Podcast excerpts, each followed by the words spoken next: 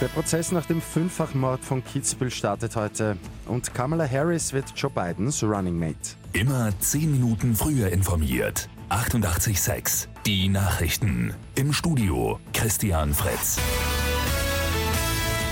Der Fall hat letzten Oktober Österreich geschockt. Heute startet der Prozess nach dem fürchterlichen Fünffachmord in Kitzbühel.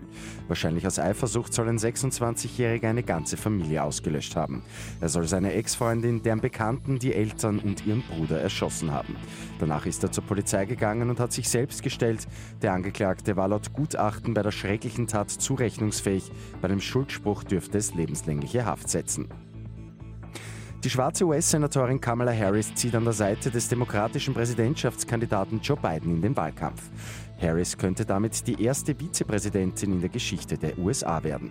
Biden hat gestern seine Entscheidung für die 55-Jährige als sogenannten Running Mate bekannt gegeben.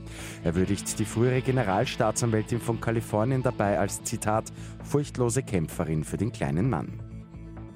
Im Viertelfinale der Fußball Europa League hat Donetsk gestern gegen Basel 4 zu 1 gewonnen und ist ins Halbfinale eingezogen. Dort wartet am Montag Inter Mailand. Die andere Halbfinalpartie am Sonntag lautet Sevilla gegen Manchester United.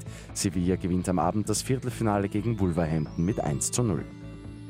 Und am Sonntag geht es gratis ins Museum. Die gute Nachricht zum Schluss. Unter dem Titel Kunstschätze entdecken laden drei Museen zu kostenlosem Eintritt, nämlich die Kaiserliche Schatzkammer Wien, das Dommuseum Wien und das Stiftkloster Neuburg.